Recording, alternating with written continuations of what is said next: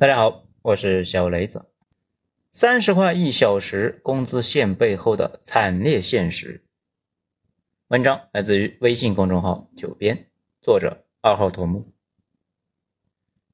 不知道什么时候开始，打螺丝和搬砖成为了遍布网络世界的梗，代表一些重复劳动、收入不高、没有多少上升空间的工作。之所以这么有共鸣。主要也是啊，这个世界上大部分人干的都是这样的工作，不想干却没得选。其实搬砖这个工作呢，在现实世界里边挺少见，哪怕是在工地上，都用不了几个人做这个事情，绝大部分呢都是扎钢筋、打灰的。不过程序员、老师、公务员都以此半解嘲的描述自己的工作，打螺丝就具体多了。特指一类工作，相应的呢还有说法叫进厂，是指那种在工厂里面计件或者是计时工作，这就比较常见了。保守估计都有一两亿人在做这个事。在互联网上，这种工作的口碑呢很不怎么样，充满了不断重复，没什么上升空间，压抑人性，干久了脑子呢就生锈了。这种描述。和坐牢踩缝纫机比，优点就是呢，给工资和允许外出。这里啊，多说一句，坐牢。这昨天呢，看到吴亦凡在看守所待了将近两年，很多小伙伴呢分不清楚看守所和监狱，其实啊，差别大了去了。一般没被判刑的人是在看守所，而且得是刑拘；嫖娼等行政拘留是在拘留所。看守所不用上班，但是呢，环境比较恶劣。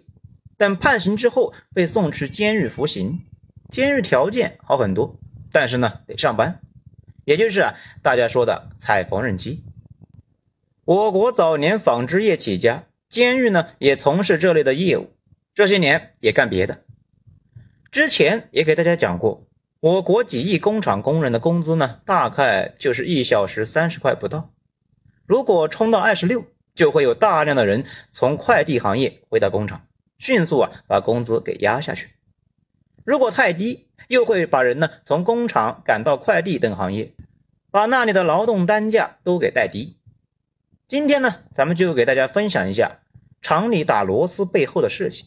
大家呢可以分享给那些不想好好学习的孩子，更直接的呢是让那些孩子啊去做一个月学生工，保证重新做人。咱们之前聊工厂的时候呢，有几个做劳务和在工厂打螺丝的小伙伴说，断断续续呢跟他们聊了几个月，平日里面呢也跟他们有交流，慢慢的对进厂这个事啊有了一些新的了解。今天就来说一说，这里面呢如果有什么不对的地方，还请大家呢多多指教。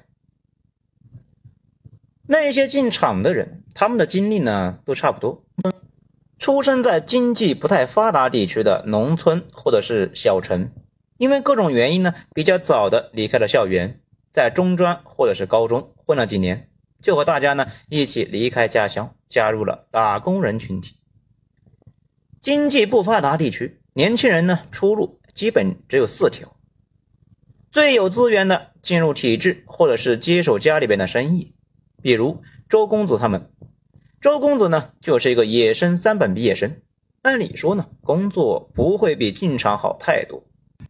有能力和条件的呢，上大学离开进入大城市，比如小镇做题家们。差一点的家里边呢，像学门技术傍身，厨子、挖掘机修理工，或者是托尼老师。啥都没有的，就只能够啊推个箱子出门打工。这也是绝大部分人被迫唯一的选择。这即使出来打工呢，也分三六九等。有亲戚可以投奔的呢，就有很多便利。便利程度呢，是以亲戚的实力和亲缘来判断。有个小伙伴五年前出来打工，他亲舅舅呢，在一家车企做装配部副主任，于是啊，进厂在打包车间干了半年，然后呢，被安排到了后勤部门。每天的工作就是呢，检查食堂，采买食材质量和数量有没有问题，卫生条件是否达标等等。工作轻松，收入也可以。他呢就是属于啊厂里面被人羡慕的婆罗门。有的呢就要差一些，一个小伙伴中专毕业进厂，后来呢提桶跑路离开工厂，跟着别人做装修，干了半年，各种原因散伙了，没地方去，他呢又去了劳务市场，又一次啊开始了进厂生涯。绝大部分厂仔的命运呢就是这样，进厂一段时间受不了，去干别的，干别的干不好，混不下去，再回到厂里面。不过呢。想进厂，如果没有亲戚什么的，绝大部分人第一个需要打交道的就是劳务中介。这就好像呢，大学生毕业租房，迟早啊都得被骗一次。进厂的打工人呢，除非有可靠的人带，否则那都要被劳务中介呢骗一次到几次。但是啊，大家都无法摆脱中介，因为人员流动性大，企业自己招聘，这不但效率低，成本呢还会很高。有个做管理的小伙伴呢，就介绍，他们大企业呢用工量波动很大，全厂几万人，每个月啊进出两三千是常态。有时候啊单子来了，一下子呢就要招上千人，这么多人从市场招来弄到厂里面，要不少人一起忙活啊。平时呢不可能一直养一堆人来专门招聘，临时拉过来呢又不可能，只好让中介去找。至于小企业用工少还不稳定，要用人的时候根本就不来市场，直接呢就由那些相熟的中介呢送过来。中介除了在市场招人送去厂子，还有一个大任务就是签合同，也就是呢劳务派遣。很多打工人交身份证上车进厂干活，对于签合同这个环节呢并不在意，等到发钱的时候啊也只注意数字不要弄错了。细心的会发现，很多的时候啊，合同的用工单位都不是这个厂子，而是某家劳务公司，工资呢也是这家公司转过来的。这种公司大多和中介是一伙人，负责工人除了干活之外各种手续。这里啊，多说一句啊，交身份证。很多人去了工厂之后，发现实在是受不了，就会呢动摇跑路。搞得工厂呢就会找中介的麻烦，于是啊，中介招聘的时候呢，就会让工人把身份证呢都上交了，干够两个月再还给他，避免中间一直不坚定的跑路。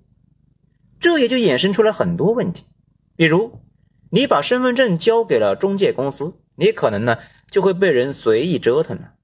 有时候你在苏州找工作，被中介呢连哄带骗，千里转运送去武汉进厂，你也没招啊。因为身份证不在你手里面，你想跑呢，连个火车票都买不到。当然了，这些年这种情况已经少很多了，不过也没有杜绝。这种用工方式呢，就是这些年流行的劳务派遣。某团外卖，他们呢也是这种模式。巨大无比的快递外卖群体，那都不是那几个公司的员工。中介办一家手续齐全的劳务公司，和企业签立合同，负责企业的大量基层员工招聘、培训、工作、工资发放、辞退离职，还有劳动仲裁，算是在员工和企业之间呢建立了一座隔离墙。对于很多工厂来说，虽然你在我这里干活，在我这里吃饭，在我这里住宿，为我管理，但是其实呢，你和我一毛钱关系都没有。有事不要找我，该找谁自己呢？看合同。这样做的好处呢非常多，企业账面的一线员工数量呢会很少，基本只有技术人员和组长以上的管理人员，甚至呢有的企业生产部门的车间主任级别以下的呢全是劳务派遣。这样一来呢，整个企业人均产值会非常高，员工受教育的程度也非常高。一家人力密集型的电子厂，从账面上看呢，甚至会带有高科技的影子。最关键的是啊，还会省钱。大企业的管理要求很高，走劳动派遣可以规避很多福利待遇，比如不用管五险一金的事。而且呢，企业生产难免会出现事故，工人一旦受伤，要求工伤认定赔偿，电子厂肯定是不管的。让工人去找劳务公司，这种公司呢，大多就是个空壳啊，实在不行直接倒闭啊。劳务派遣这么多好处，以至于呢，很多企业大量使用临时工，也就是著名的日结。很多工人他也喜欢这种模式，比较自由嘛，发工资也快。五险一金这个事呢，在基层的劳动人民那里面还是挺奢侈的一个存在。你说你不想找中介，可在人才市场呢和各种网上平台，中介呢基本上已经垄断了招工渠道，或者是一个大牌子，或者呢是贴在各种地方的招工启事，或者呢是网上的信息，写着普工六千到一万二这类的信息，不用怀疑。后面那个一万二的数字呢，是逗你玩的；前面那个数字呢，才是你每天两班倒、一周休息一天的劳动所得。打工人和中介呢，最容易爆发的问题，这个地方呢，就是钱，或者是工资被各种原因呢给扣了，或者是中介收了钱介绍不到合适的工作。有的黑心中介呢，故意拖时间，一般呢，只要拖到工人找到工作。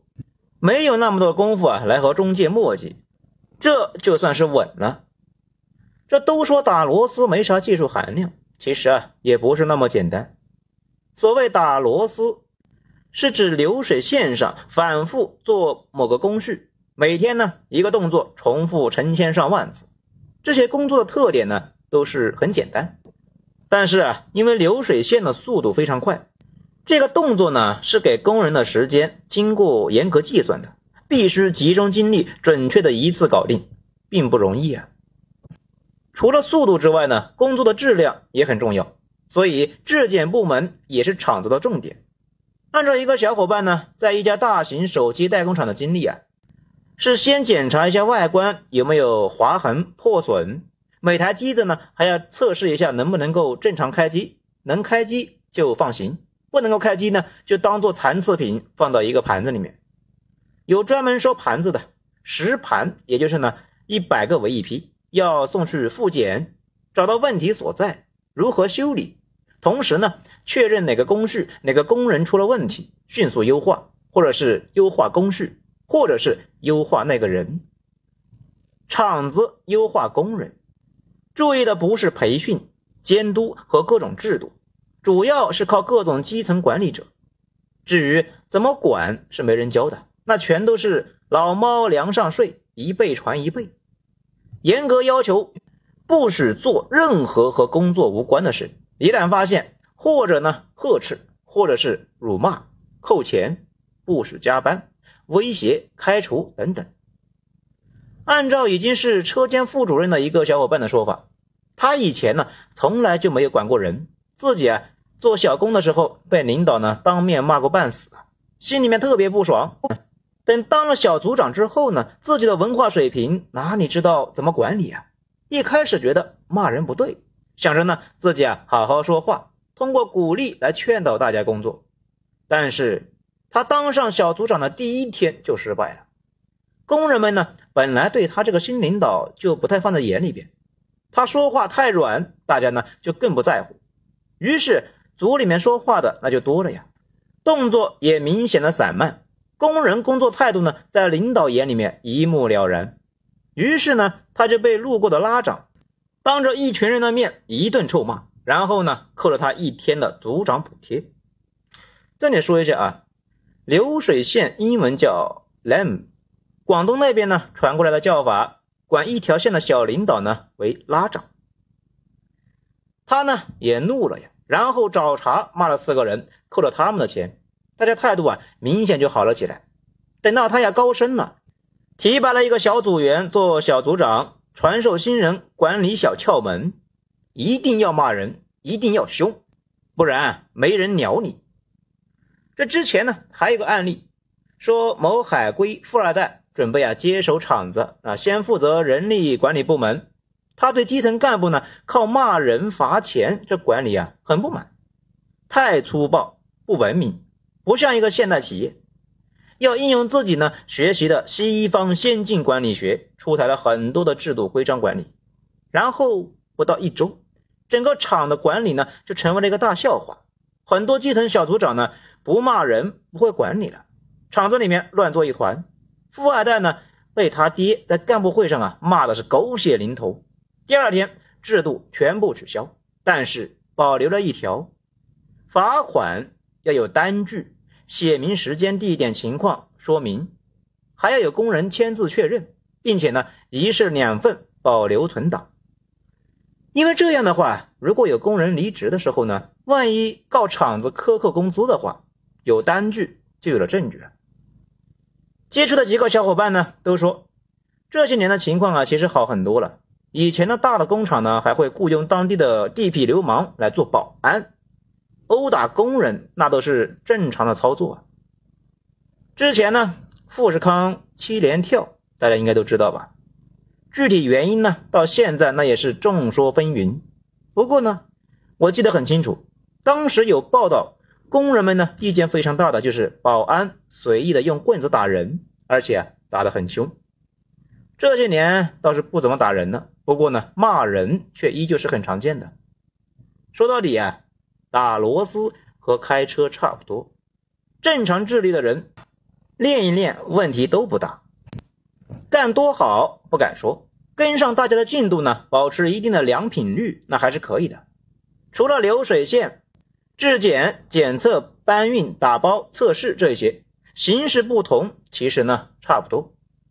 工作要求不高，但是呢制度严格，一天十个小时以上，不断的重复劳动，几乎啊不能够分神，每周休息一天。一切的目的呢，就如同歌词里边说的。我拿青春换了三两三，换来了灶台上的一日三餐。至于二十块一小时，对于青春是不是一种贱卖，咱们就不做判断了。主要呢，也是大部分人没有什么选择。既然这么苦了，进厂到底能赚多少呢？进厂工作的收入呢，计算上是比较麻烦。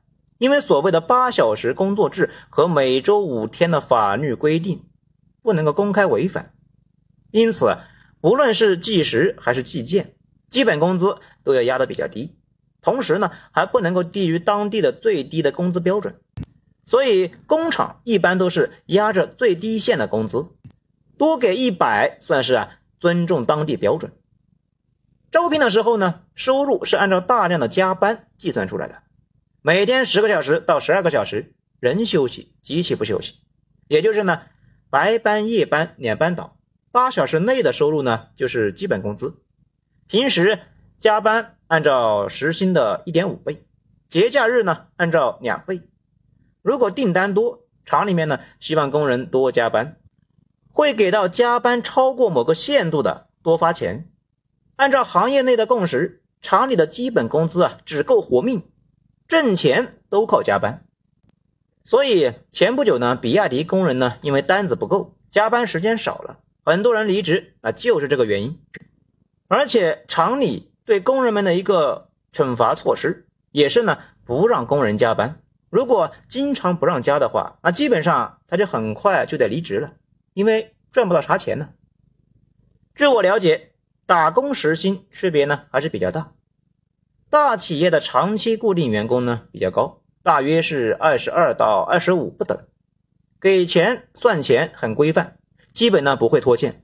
不过啊，对员工有要求，比如特斯拉工厂的工资啊要高不少。不过呢，也不是谁都能进的，需要高中以及以上的学历。所以呢，大家都知道，本科生在考研，其实啊，中专生也在考大专或者是专升本。不然呢，他们是进不了特斯拉这种厂的。小一些的企业就低一些，所谓二十块一小时就是这种。据很多小伙伴说呢，已经好几年是保持这个价格，甚至呢还在降低。今年的就业环境不好，很多企业啊都开在十八甚至呢十六的时薪。还有个规律，说一般九月份呢工资能够高一些，因为每年寒暑假的学生们呢就会去工厂赚钱。他们要的少，把工资呢给打了下去。等到九月份，他们回去上课，再加上一部分的农民呢要回去秋收，劳动力市场一下子就少了一堆的人，剩下的工人的工资呢立竿见影的就上去了。于是不少人就搞反季，工资低的时候啊，他回老家待着，等工资高了再出来。至于这一些临时工呢，时薪可能就更低，比如。十二块时薪的夜间快递分拣。前些日子啊，爆出了中专生被学校呢派去打螺丝，算是实习工，每个小时九块。还有十二个小时快递分拣，只给一百元的离谱价格。好，这说了低的呢，那自然也有高的。有时候企业呢会得到大笔的订单，而且单子利润高，时间急，企业需要立刻呢大上产能。这个时候啊，就拿钱开路。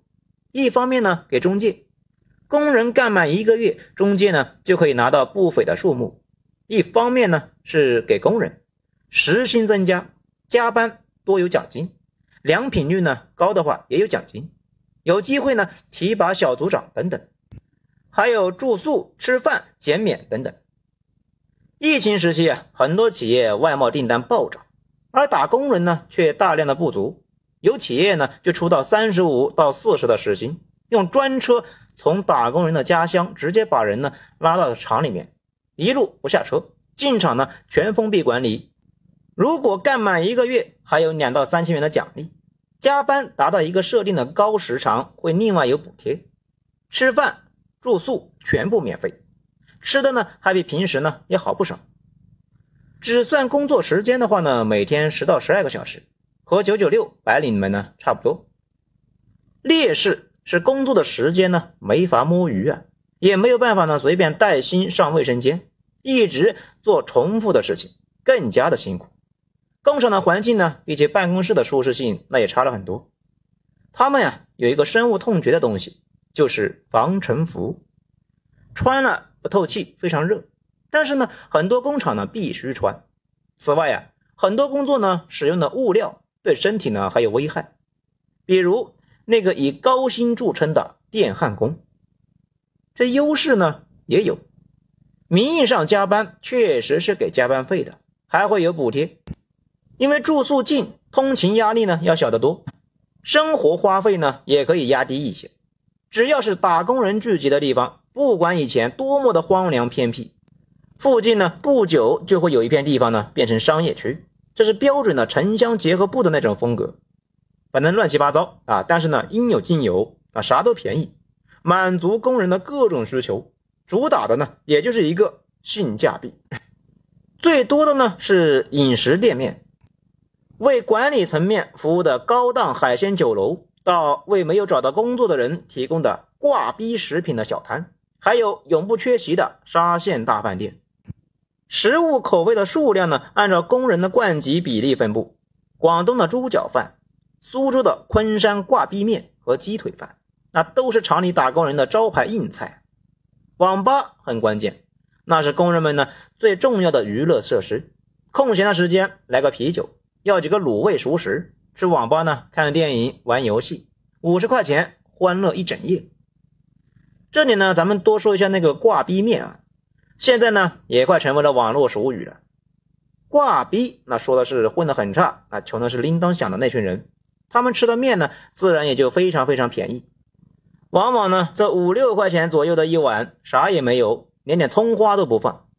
这有个小伙伴呢，家在一个城市新区。原本是一片大农地啊，突然就被征收了。他们那个村呢，不知道为啥就被保留了下来。几年间，方圆十里呢都盖满了工厂，三家比较大的呢和一大批给他们做配套的小厂。最多的时候，工人呢估计有十几万。他家呢就是卖挂壁面的。由于每天来吃的人特别多，生意呢竟然还很不错。后来也卖鸡腿和卤蛋。他们村火了之后呢，盖了无数的违建的握手楼，或者给小厂做宿舍，或者啊给服务人员租住，或者呢干脆就开了配套的小厂。原先的两横一竖三条街成为了商业区。天黑之后呢，不但商铺都爆满，人行道呢也摆满了，四车道的马路直接占了一半。这里呢，甚至给人一种啊几十年前国企家属区的感觉。巨大的工厂边上，简陋而又画风一致的多层楼房，随着工厂的节奏，交班时刻满街都是人。过一两个小时之后呢，街上安静的如同废土。消费围绕发薪日前后呢起起落落，快到发薪的日子呢，是低潮期，工人们的钱那都花的差不多了，很多老板呢要面临熟客的大量欠账，可能呢一天下来最后的收入啊是负的。但这就如同礼花发射之前的安静和黑夜，发薪日一到，整条街如同烈火烹油一样的消费暴涨。每一个我接触的人对进厂打螺丝这个事呢，都怀有深深的痛恨，尤其是有过这类经历的。首先，他不得不承认，得益于中国的快速发展，进场难度和要求低了很多。如今呢，大家都不想进厂。曾几何时啊，进厂也不是想去就能去的。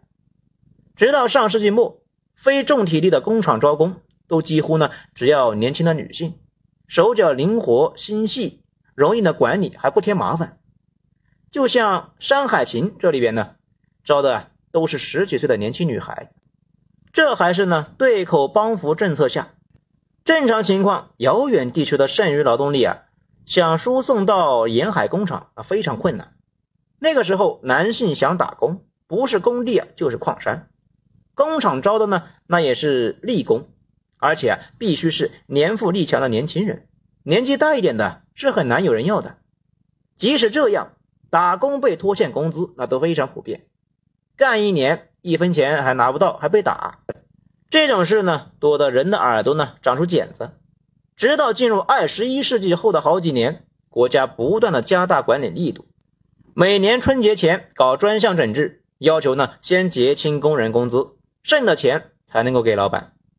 当然，也是因为经济发展，用工量大，天量的人口居然呢也开始不足。你不干，有的人是干。这句话呢，老板说的就没那么有底气了。至于工作生活条件呢，这么多年来那也进步了很多。这些年，绝大部分厂里的宿舍呢都是装了空调，而且不再是大通铺。在过去很多年里面，厂里的宿舍呢就跟看守所似的。一个大通铺住十几个人，没有空调，夏天四十多度，想想那个场面呢，就酸爽啊！每个人对打螺丝都很痛恨，因为这个工作呢对人太折磨。可是又没有办法，因为没啥路可走啊！太多的人的生活就是先进厂，实在是痛恨那里啊！中间呢提桶跑路，可是跑了之后呢，其他地方啊实在是太难混了。不少人呢，最后又回到了厂里面，因为进厂的标准实在是很低，而且大部分人受工友的撺掇，这一起呢撸小贷，把征信也给搞黄了，干啥都费劲呢。大家呢不要觉得这个不是个事，这很多小伙伴说呢，他们的厂友啊，百分之九十的征信都坏了，这不知道啊是不是常态？所以说吧，尽量读书。如果实在是不想读的话，就利用假期的时间进一段时间的厂子，体会一下。如果实在不是读书的料，那就学点手艺，哪怕是学个按摩呢，或者是通下水道。总之呢，不要变成没有任何手艺傍身的人，那样啊，可能会很难突破一个小时三十块的上限。好，今天的内容以上，谢谢收听。喜欢的话，给一个五星评价。我是小雷子，精彩咱们下章再说。